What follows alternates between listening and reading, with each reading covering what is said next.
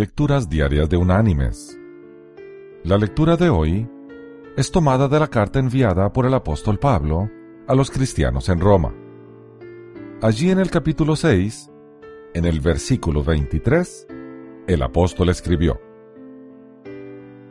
Porque la paga del pecado es muerte, pero la dádiva de Dios es vida eterna en Cristo Jesús, Señor nuestro. Y la reflexión de hoy se llama ¿Cuánto pesa el pecado? Un predicador acababa de invitar a sus oyentes a buscar a Dios, cuando un joven exclamó, Usted habla del peso del pecado. Yo no lo siento. ¿Cuánto pesa? ¿20 kilos? ¿100 kilos? Dígame, le preguntó el predicador. Si usted pusiera un peso de 100 kilos sobre el pecho de un hombre muerto, ¿lo sentiría él?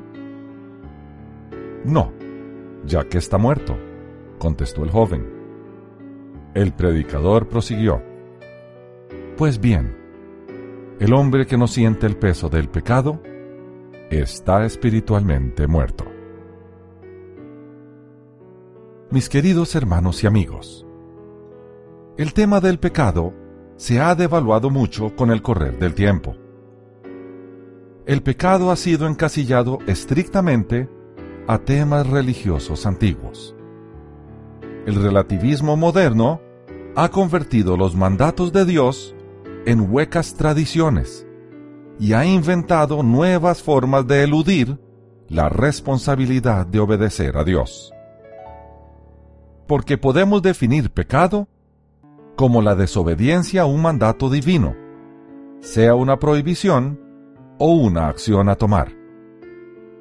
Hoy en día, la sociedad tiende a permitir lo que Dios prohíbe, porque nos hemos endiosado. Nos olvidamos que cada uno de nosotros debemos rendir cuentas delante de nuestro Creador algún día, y esas cuentas nunca van a salir positivas para nosotros. Solo hay un camino para evitar las consecuencias, el provisto por Dios a través de su Hijo en la cruz. Allí se pagaron las consecuencias de nuestro pecado, porque no hay forma de merecer su favor.